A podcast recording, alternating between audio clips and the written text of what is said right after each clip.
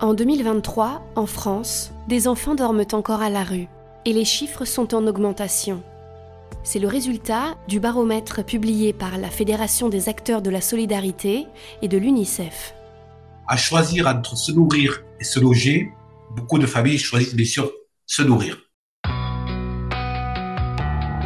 Rébier Guiassa est directeur de l'association Maison d'accueil en Provence.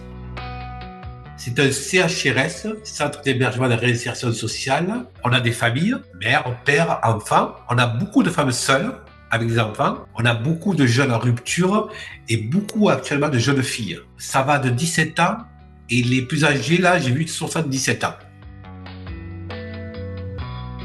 Actuellement, on a un dispositif de 98 places sur notre CHRS et je sais que sur les nuits d'hôtel actuellement, il y a plus de 2200 personnes qui sont dans des hôtels sur les Bouches-du-Rhône.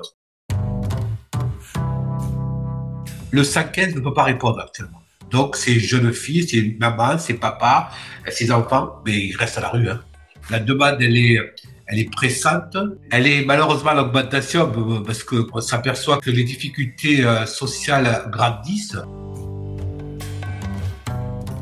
J'ai 56 ans, donc ce métier, je l'ai commencé il y a très longtemps. J'ai commencé en tant que travailleur social. Souvent, on a tendance à se plaindre de ne pas avoir les moyens, mais là, c'est réel. C'est vraiment réel parce qu'on touche vraiment à l'humain.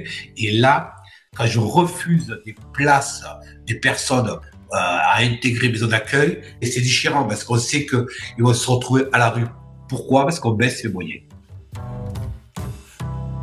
1990 enfants sont sans solution d'hébergement à la veille de la rentrée 2023, soit une augmentation de 20% par rapport à 2022.